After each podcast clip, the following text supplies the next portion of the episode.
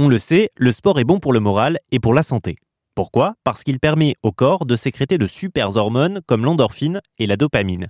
Aussi parce qu'il réduit le risque de maladies cardiovasculaires, de diabète, de cancer et d'autres maladies chroniques qui, elles, peuvent accélérer le déclin cognitif. Le déclin cognitif, c'est quoi?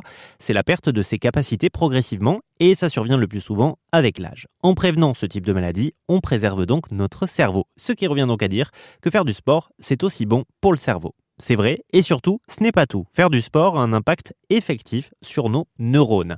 Comment? Eh bien d'abord, le sport prévient la diminution de ce que l'on appelle l'hippocampe. C'est la partie de notre cerveau qui gère la mémoire spatiale et la mémoire à court terme. Ensuite, l'activité physique participe à réduire les effets de l'âge en maintenant à flot le débit sanguin cérébral. Enfin, le sport a un impact sur la neurogénèse. Lorsque je contracte un muscle, par exemple, en courant ou en faisant de la musculation, je libère des molécules appelées myokines et lactates. Celles-ci, si elles sont produites en grand nombre, comme lors d'un effort intense par exemple, vont pénétrer la barrière hémato-encéphalique, en d'autres termes, le péage du cerveau, et vont se fixer sur nos neurones.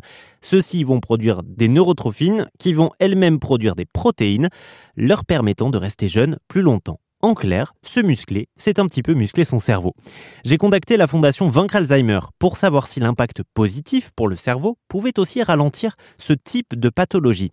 La docteure Marion Lévy, responsable études et recherches de la fondation, nous rappelle d'abord ce que c'est clairement Alzheimer. Donc euh, en effet, chez les patients Alzheimer, euh, on va avoir euh, l'accumulation de protéines toxiques dans le cerveau qu'on appelle les plaques amyloïdes ou euh, la dégénérescence pardon, neurofibrillaire. Euh, et on va aussi avoir ce qu'on appelle euh, une augmentation de la neuroinflammation, c'est-à-dire l'inflammation du cerveau. Est-ce qu'il y a des études qui existent et qui montrent que l'activité physique a un impact sur ces trois phénomènes que vous venez de nous décrire? Pour l'instant, en fait, ça reste des études, mais qu'on n'a pas forcément pu reproduire. De plus, ça reste des études qui ne seront pas forcément faites chez l'humain. Donc c'est encore très difficile de donner des résultats concrets, des résultats euh, directs.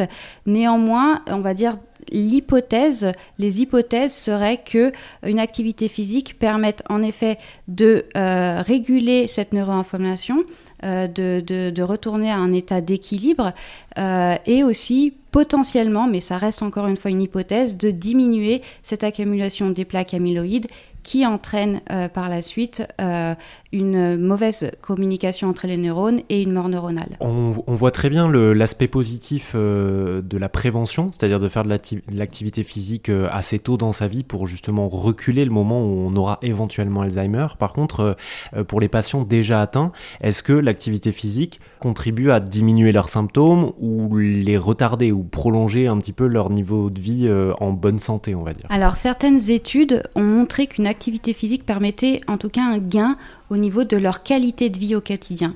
C'est-à-dire que ça va être des patients euh, qui vont pouvoir euh, marcher euh, correctement, on va avoir une diminution des chutes aussi, mais aussi ils vont pouvoir faire leur toilette normalement, manger, etc.